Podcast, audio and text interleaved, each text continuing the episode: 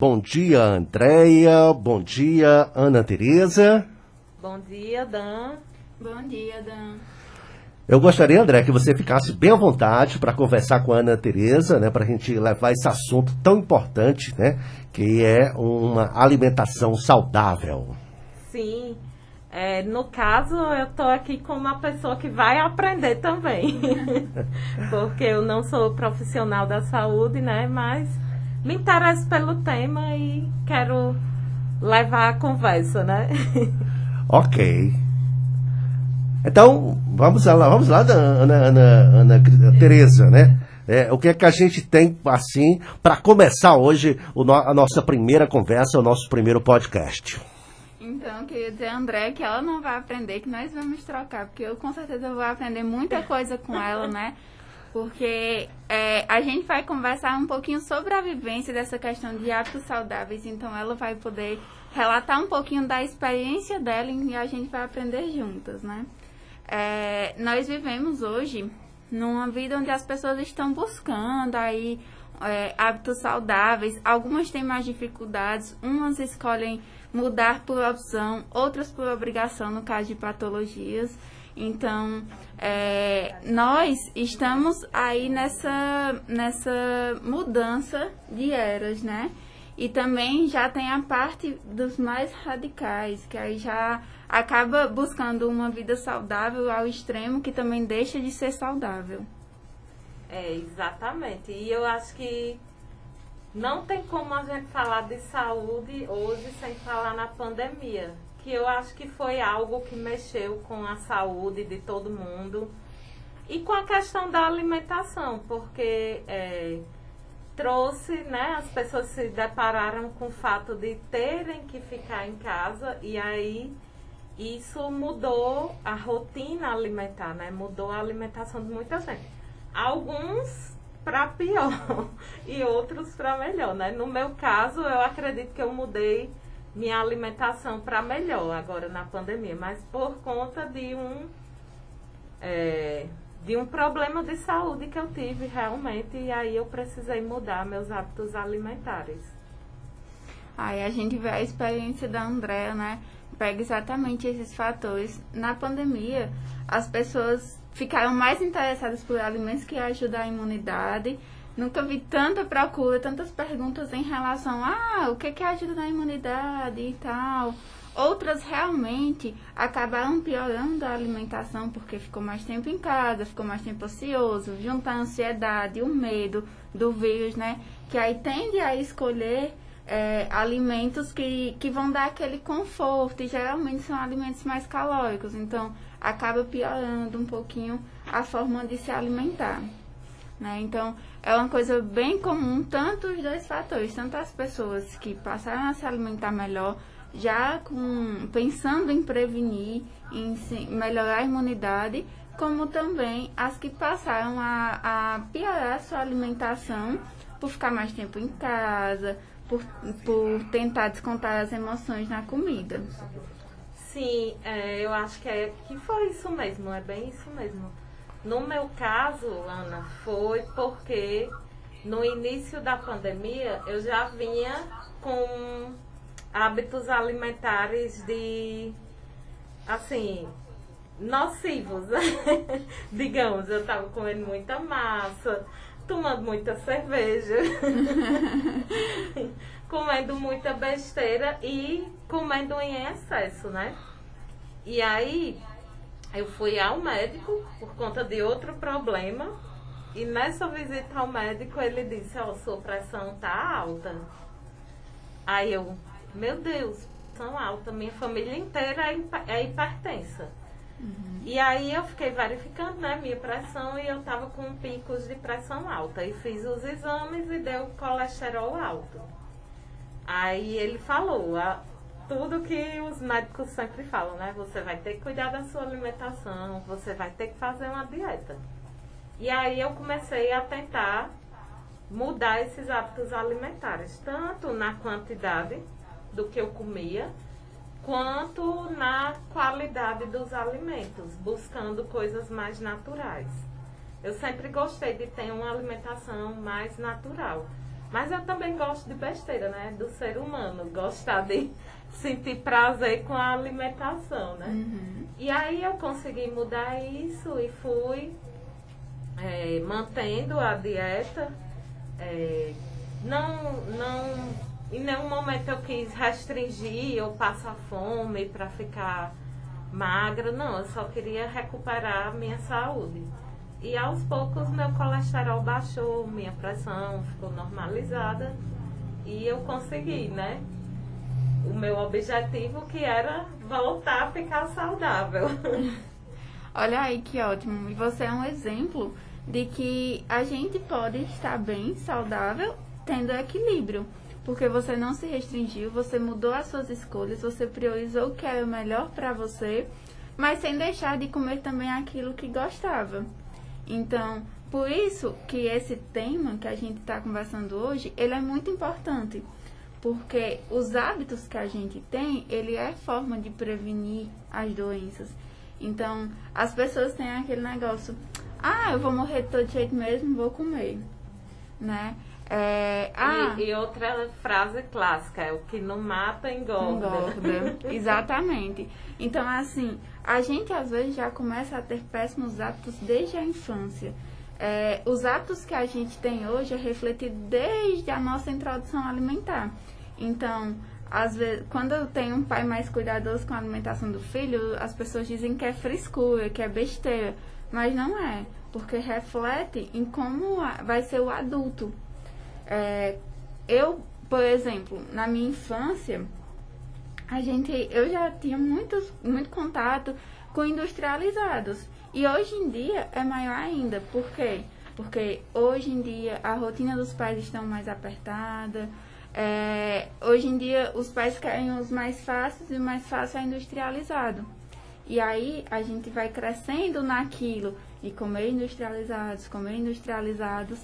E isso, quando for lá na frente, vai ter um resultado. Por isso que os nossos hábitos é uma forma sim de prevenir doenças. Se a gente tem uma boa alimentação sempre, claro que comer pizza, hambúrguer, tomar uma cervejinha faz parte da nossa rotina, só que não é interessante que seja sempre. Quando a gente faz as melhores escolhas, é uma forma de estar prevenindo a futuras doenças. Fazendo escolhas básicas, a forma de preparar os alimentos. A gente vê muito ainda as pessoas usando óleo. Quando a gente tem forma de substituir o óleo por, por uma manteiga é, da terra que é mais saudável, por um azeite, né? Então, a margarina que não deveria estar na mesa de ninguém. A margarina, ela não foi feita para humanos, ela foi feita para cavalos. E aí os humanos acabaram adaptando para a gente ficar utilizando, mas é uma, um, foi, foi criado para cavalos. E aí a gente tá usando, né? É, e não sei se você já observou, mas por exemplo, moscas sentem tudo, mas a margarina não senta. Meu Deus, eu nunca tinha pensado nisso. Ah, agora sim, né? Quando tiver música lá em casa, passar margarina na mesa, né? Pra você ver como é um, um alimento que se as moscas querem, a gente consome, né? Então tem formas de estar substituindo esses alimentos, os temperos prontos, no seu caso que teve hipertensão, as pessoas pensam que aquele sazãozinho, os quinós não fazem mal nenhum, mas ali é um veneno pra quem tem hipertensão. E foi uma das coisas que é, eu gostei mais de substituir foi o sazon por temperos naturais, porque a gente tem cúrcuma, páprica, açafrão, lemon pepper, tudo natural que quando você faz a combinação certa, fica com o mesmo sabor do sazon. Então antes eu botava sazon até na minha pipoca. Hoje em dia eu boto o quê? Um pouquinho de lemon pepper, azeite e manteiga. Pronto. Perfeito. É, eu entrando na conversa aqui também, é, doutora Ana Tereza, eu não tive a mesma sorte da Andréia, né? O meu foi mais radical, foi infarto mesmo, né? Ei, Fui parar no, no Hospital do Coração, cateterismo, angioplastia. Aí depois disso, né? é, é, antes disso, né? Eu já estava com, com problemas, né? No fígado, né? E já estava pensando em fazer uma cirurgia. Aí, depois do infarto, eu procurei uma nutricionista, né? Desde outubro, né? Eu estava obesidade mórbica, né? para o meu tamanho eu estava com 107 quilos, né? Já caí para casa dos 80, né? Eita, em seis bom. meses, né? Já perdi quase 20 quilos com só com alimentação. Isso eu não estou fazendo atividade física ainda, mas a mudança na, na alimentação foi, foi radical, né? Ah, passamos para consumir arroz integral, né? É, salada, peito de frango, né? Um peixinho uma vez por semana e deu resultado, né? Nunca mais eh, eu precisei ir às pressas para o hospital, né? Desde que, que mudou a alimentação, eh, mudou a, a vida. Então, é importante. A gente, é porque eu fui criado, né, aqui na roça, e criança saudável é criança que é gordinha e que come o prato cheio, né? É, desse Sim, é jeito. verdade. Então, criança magra é criança doente, né? É. É fraco, não aguenta uma chuva de tarde, um dindim, né? Agora, é, é, a gente vê que na realidade não é, bem- não é bem assim, né? Não é preciso ser gordo para ser saudável, né? A gente foi criado errado, né? E nem é preciso ser magro, né? É. Ana, Ana Tereza pode falar melhor do que eu. É, a gente ainda tem essa ideia de, de estar anexando o corpo à saúde, só que uma coisa não tem a ver com a outra. Eu tenho pacientes que é magro, mas que têm os exames alterados, e tenho pacientes que são gordos e são super saudáveis em relação a exames bioquímicos, é, têm escolhas alimentares boas. Então, eu trabalho muito com a parte de autonomia alimentar, onde eu não quero que meu paciente siga só uma dieta, eu quero que ele desenvolva o ato de se alimentar bem pela vida toda, porque dietas são passageiras. E já se alimentar bem, a gente tem que procurar ser para a vida inteira, porque vocês dois têm exemplo de como uma má alimentação pode refletir na nossa saúde. Então, é, eu tenho pacientes que, apesar de não estar assim nos padrões de beleza como muita gente cobra, mas eles têm escolhas alimentares melhores do que pacientes que estão magros, que eu estou readaptando a eles se alimentarem melhor. E exames bioquímicos também bons. Então, a- antes era mais ainda, tinha a ideia de que era saudável, gordinho. Hoje as pessoas já estão mais cobrando em relação ao corpo magro. Só que a gente tem que entender que saúde nada tem a ver com forma de corpo. Certo? Andréia. Eu estava lembrando aqui que Ana Tereza falou dos alimentos é, processados, né? Que muitas vezes os pais, a família, a gente mesmo acha que é mais fácil chegar em casa, pegar uma caixinha de nugget, fritar e comer do que fazer uma salada, do que fazer um brócolis, do que fazer um, um arroz com legumes. Mas é, nessa minha dieta mesmo, agora no ano passado, eu vi que não é, não é demorado, não é custoso, não é mais caro se alimentar bem. O problema é a questão, eu acho, no meu caso, eu vi que era isso, né? É um depoimento pessoal aqui. É a questão da gente se readaptar a uma nova, a um novo hábito. Então, eu acho que é do ser humano mesmo ter preguiça de mudanças. E aí envolve procurar receita, ter conhecimento sobre os alimentos, é, fazer as combinações com os temperos, porque não é demorado, minha gente. Em meia hora, uma hora, você faz um almoço saudável, se você quiser. Agora, quando a pessoa fica, ah, eu não sei, eu não gosto de cozinhar, eu não tenho tempo de fazer uma salada. Depois vai ter Aí, hidratação, né? depois vai ter que, com- como o Sunshine disse, vai ter que correr atrás da saúde que perdeu. Agora, eu, eu tive um problema, foi. A, a minha nutricionista me falou várias vezes que não foi com cuscuz. Mas como eu estava com, com vesícula, eu fui duas vezes ao hospital, duas vezes que eu comi cuscuz. Agora só que era com galinha caipira. Mas eu botei a culpa no cuscuz. Disse, não, ela já passou várias vezes cuscuz. Eu, não, cuscuz não, que ela me levou duas vezes para o hospital de madrugada com a dor insuportável de vesícula, foi cuscuz. Ela disse, mas não foi cuscuz, eu digo, mas foi cuscuz. Aí eu fiquei com trauma de cuscuz. Pois você tá igual o meu pai, que tem. Meu pai tem diabetes, aí vai na bodega, compra uma coca zero e uma bolacha recheada.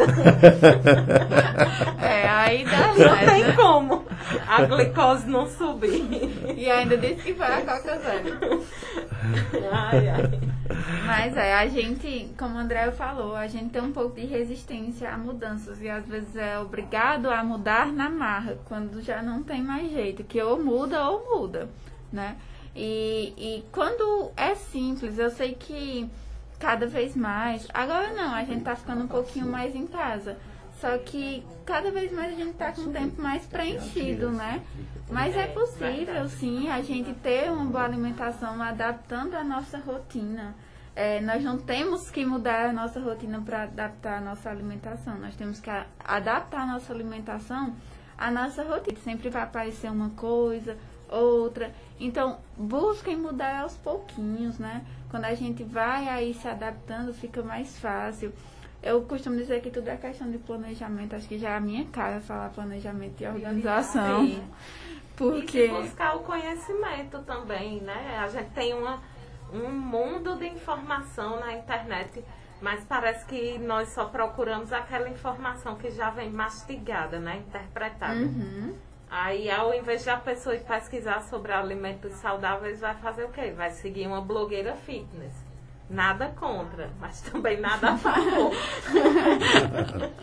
Porque aquela mulher tá lá, já nasceu magra, fez a musculação dela, ficou Várias cirurgias, vários não sei procedimentos. lipoled, aí tá magra, aí vai lá, não se formou em nutrição, vai dar uma dica de nutrição e o povo vai seguir. Não é assim, minha gente. A gente tem que procurar o conhecimento nas fontes científicas e não na internet, naquela vida de aparência ali, né? Com certeza, é, o aconselhável é procurar um- uma nutricionista, né? Para fazer todo aquele plano alimentar, né? Porque com, a- com os blogueiros, os blogueiros são todos bonitos, viu? É. Blogueiro quer vender uma perfeição que não existe, É. né? É. Uma marca que às vezes ele nem estuda sobre, né? Exatamente. E, e blogueiro também tem muito envolvida a, a parte dos patrocínios que eles recebem. Eles são pagos para fazer propaganda daquilo, que na maioria das vezes eles nem usam e fica incentivando as pessoas a usarem. Exatamente, e ainda tem essas questões, né? De toda uma economia que gira em torno desses produtos de emagrecimento, de dieta. Exatamente. André é, levantou um fato muito importante, essa parte econômica e também envolve política. Porque se vocês pensarem bem, teve um boom do mundo fitness, né? As pessoas passaram a se cobrar mais ainda, ah, porque eu tenho que fazer uma dieta, eu tenho que alcançar um certo corpo, eu tenho que fazer a academia, e aí fica focando naquilo. É, alimentação, na dieta, na academia, quando é que eu vou poder comer certa coisa, quando é que eu não vou. E tira o foco do resto das outras coisas. Então, a, a questão desse boom fitness também tem um envolvimento político, porque uma vez que você está focado numa coisa, você perde o foco das outras coisas. Sim, sim. E aí, é, eu acho que hoje em dia as pessoas estão muito assim, muito certas de que esse padrão de beleza divulgado no Instagram é realmente o que a gente deve procurar. E muitas vezes isso só traz infelicidade. Só traz é, mais sofrimento, né? Porque aí Metas inatingíveis. Metas inalcançáveis. É, eu vejo pessoas falando de jejum intermitente. Ah, jejum intermitente. Tal, fulano de tal disse que é muito bom, que limpa o organismo. De onde é que passar fome é bom? É bom, pois é. Não entra na minha cabeça. Não, e, e no Instagram as pessoas vendem essa ideia de que ah, você tem que fazer jejum intermitente. Tem Instagrams de nesse que dietas não sei o que, dietas não sei o que, que já dizem os horários que você tem que comer, o que você tem que comer. Sendo que nós somos pessoas diferentes. Não tem como passar uma regra mesmo para todo mundo. Não tem isso. E, e como o André falou, de onde que passar fome é bom. É, às vezes eu, assim, claro que cada nutricionista tem a sua forma de trabalhar, mas eu particularmente não acho o jejum intermitente uma forma boa de forma alguma, porque mexe muito com a pessoa, com o emocional, porque é, quando você fica com fome, você fica mais estressado, você não tem mais o prazer da mesma, das mesmas coisas, né? Então não tem como não mexer em várias coisas do, do corpo humano. Pois é. é. É tanto que quando começou essa, digamos, moda, entre aspas, é, eu fui pesquisar na internet e não tinha nenhum nutricionista recomendando. Nenhum nutricionista sério assim recomendando. Mas aí eu observei que é, é da pessoa mesmo. A pessoa quer fazer, vai lá, faz e sai por aí dizendo que é bom. Recomendando. E nem sempre, como tu disse, não vai fazer bem para todas as pessoas. E aí pode ser que, inclusive, agrave os problemas alimentares, né? Que a pessoa já tem. Com certeza. Então, assim, a gente tem que ter essa ideia de querer entrar em modinhas, sabe? Porque sempre vai existir a dieta modinha. Então, existem diversos tipos de dieta, dieta low carb, jejum intermitente, dieta da lua, dieta da sopa, dieta da maçã. Só o que existem são tipos de dietas que são dietas da moda e que sempre vão continuar a surgir, mas a gente tem que ter a maturidade de entender que o segredo não está no tipo de dieta. O segredo está em você saber fazer boas escolhas sempre, sem se restringir, fazendo as melhores escolhas possíveis para você, para o seu corpo, pensando na saúde, fazendo trocas simples, como a gente citou aqui, é, uma mudança de temperos, uma mudança de óleo por azeite, pequenas mudanças que, que têm um ponto muito positivo para a nossa vida e para a nossa saúde. Sim. E que hoje a gente está aí buscando ah, produtos que ajudam na imunidade, porque a gente viu a importância de ter uma boa imunidade devido ao coronavírus. Mas que quando a gente já vem trabalhando uma boa alimentação há muito tempo, quando já é um hábito nosso se alimentar bem, não precisa a gente estar correndo atrás de ah, vai melhorar a minha imunidade com isso. Porque a nossa imunidade é formada a longo prazo. Tudo na nossa vida é formado a longo prazo. Sim.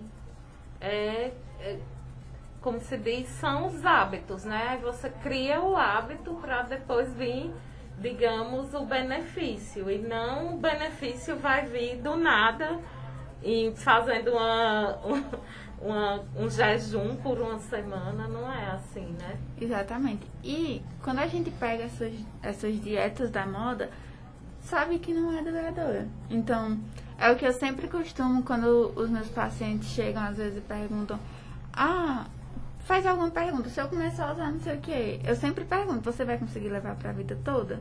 Porque é importante que a gente sempre tenha esse pensamento. É algo que eu vou conseguir levar para a vida toda? Porque eu não acredito que uma pessoa consiga levar jejum intermitente pela vida toda. Aí tem uma hora que ela não vai aguentar mais. E aí quando ela não aguentar mais, aí ela vai querer descontar todo o período que ela passou se restringido. E aí vai vir o reganho de peso novamente. Exatamente.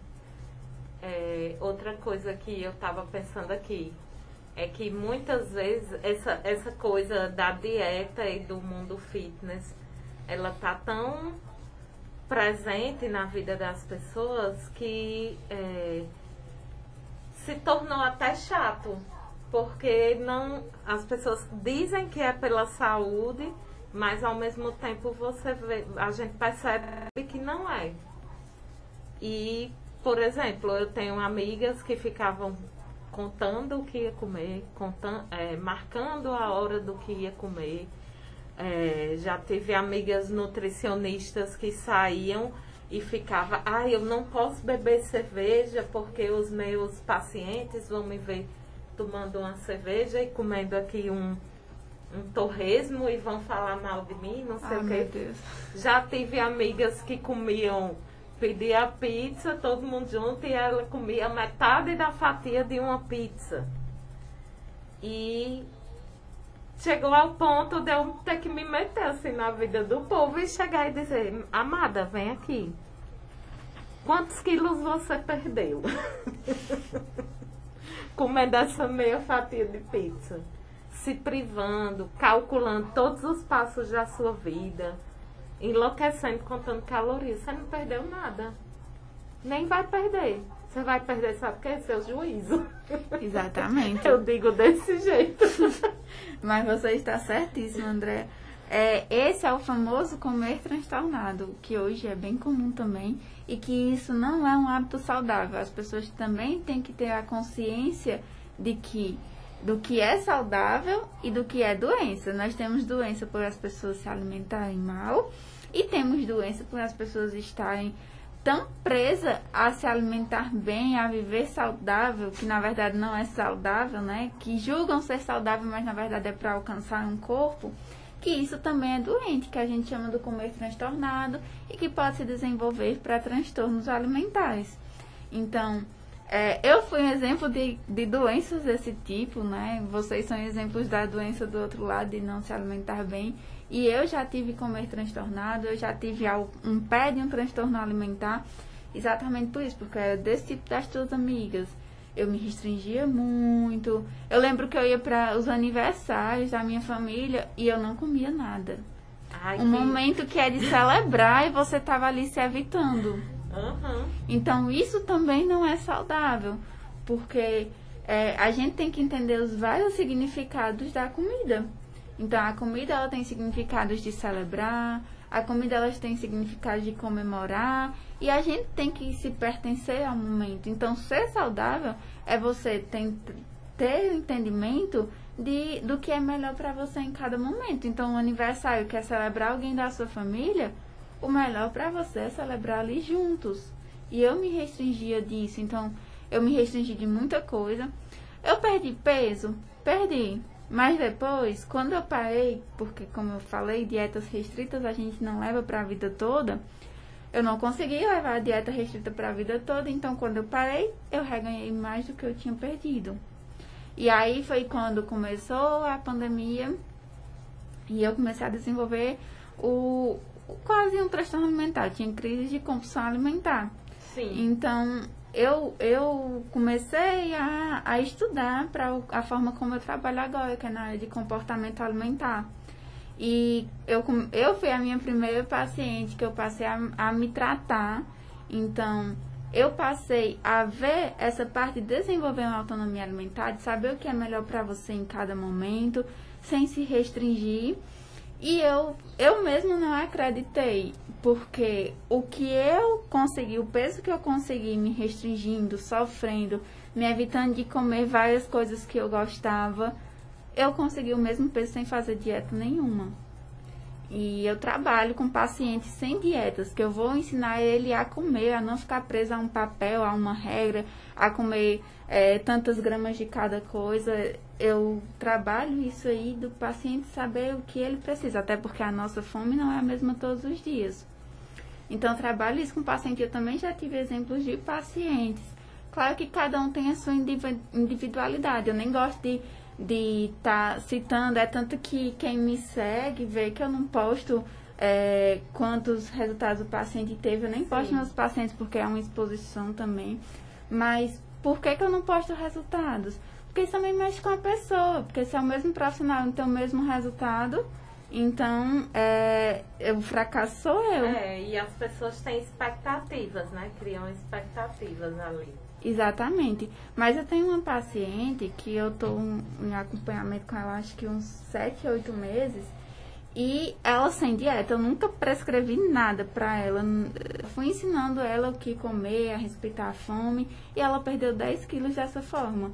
Então, assim, eu sou um exemplo de que a gente pode ter boas escolhas, sempre sabendo o que é melhor para você. E, e é, ela também, porque além de peso, quando ela chegou pra mim, também ela tava com os exames alteradíssimos, igual os teus.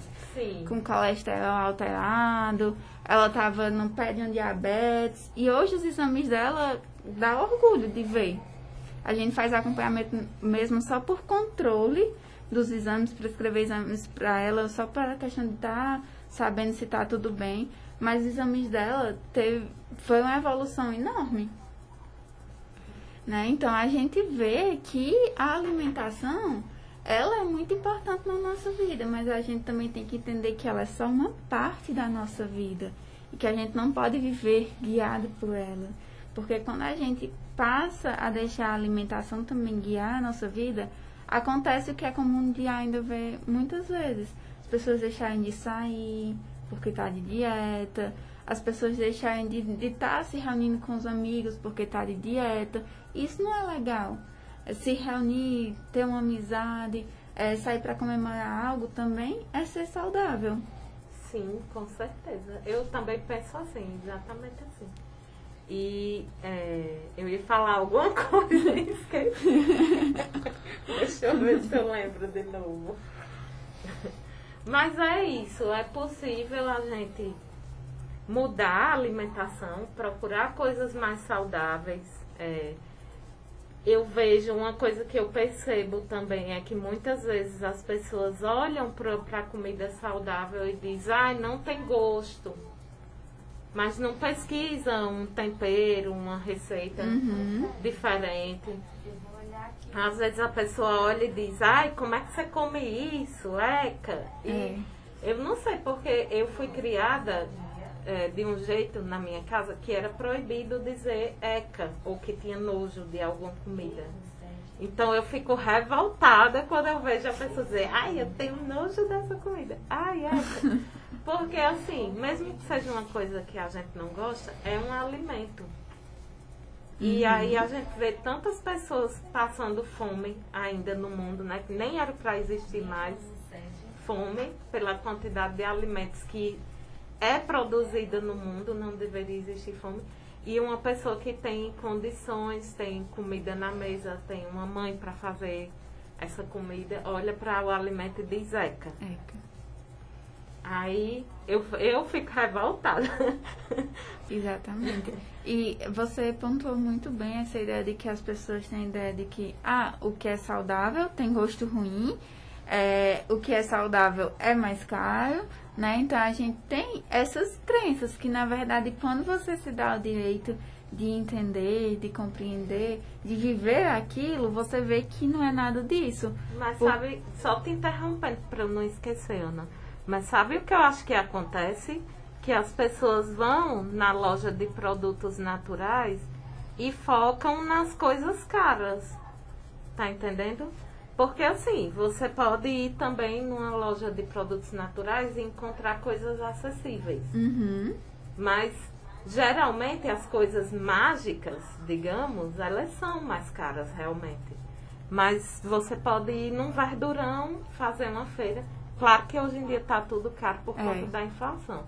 Mas se você deixar reservado ali 50 reais por semana para ir num verdurão, fazer uma escolha de alimentos, não vai sair tão caro. Agora sim, claro que vai depender das condições de cada um, das é, condições socioeconômicas de cada um. Mas hoje em dia eu vejo que não é tão caro quanto eu pensava. É porque eu estava olhando para os alimentos de dieta, alimentos mágicos de dieta, e não para comida saudável de fato. Exatamente. É, eu, como nutricionista, as pessoas vêm muito para falar sobre comida, né? Então, geralmente, quando eu estou em algum lugar, chega para comentar alguma coisa. E aí, uma das frases que eu até escutei essa semana: Ah, é porque fazer dieta é muito caro, não dá para mim realmente, como a Andrea disse, quando a gente foca em alguns alimentos que realmente são caros, mas o, quando a gente foca em fazer as melhores escolhas possíveis, não é caro. Até porque é, hoje está tudo caro realmente, não tem como você nem separar. Mas assim, fazendo as melhores escolhas que você pode, quando você pensa, ah, você compra um pacote de biscoito, não, tem, não sei se está dois, sei lá é, compra um pacote de, de, biscoito recheado, vamos supor, que é dois reais. Às vezes as pessoas comem todo de uma vez. Eu nem sei se é esse preço, tô chutando aí. que é dois reais. Você eu come... não sei, faz muito tempo que eu não compro. Você come todo de uma vez. E aí você vai e vê, ah, vou comprar ali meio quilo de, de goiaba. Dá mais ou menos essa faixa, de dois, dois e pouco. E que dá pra você fazer um suco, dá pra você consumir a goiaba, dá pra comer diversas formas em várias vezes. Então, a gente tende a focar numa coisa e e já abraçar a ideia de que é caro e não é caro. Sim, Só que quando você vai comparar coisas, fica uma coisa pela outra. fica. Eu, eu também acho. Aliás, você ganha, né? Porque os outros você tá ali contribuindo para ter um problema futuramente. E Sim. quando você faz boas escolhas, você está prevenindo doenças. Sim. E. Oi, Dan. Ok, né? Eu, só quero agradecer a presença de vocês, a doutora Ana Tereza e a Andréia Nóbrega. O assunto hoje foi hábitos alimentares na prevenção eh, de, de- da saúde, né? Então, a gente vai marcar um, um novo encontro toda terça-feira aqui para a gente bater esse papo e trazer um assunto diferente, né? Hoje foi alimentação. Obrigado, Andréia. Obrigado, Ana Tereza. Obrigada, Eu que Dan. agradeço o convite. Foi ótimo. A gente falou tanto que esqueceu do tempo. Mas valeu, um abraço a vocês, viu? Abraço. Até o nosso próximo encontro. Toda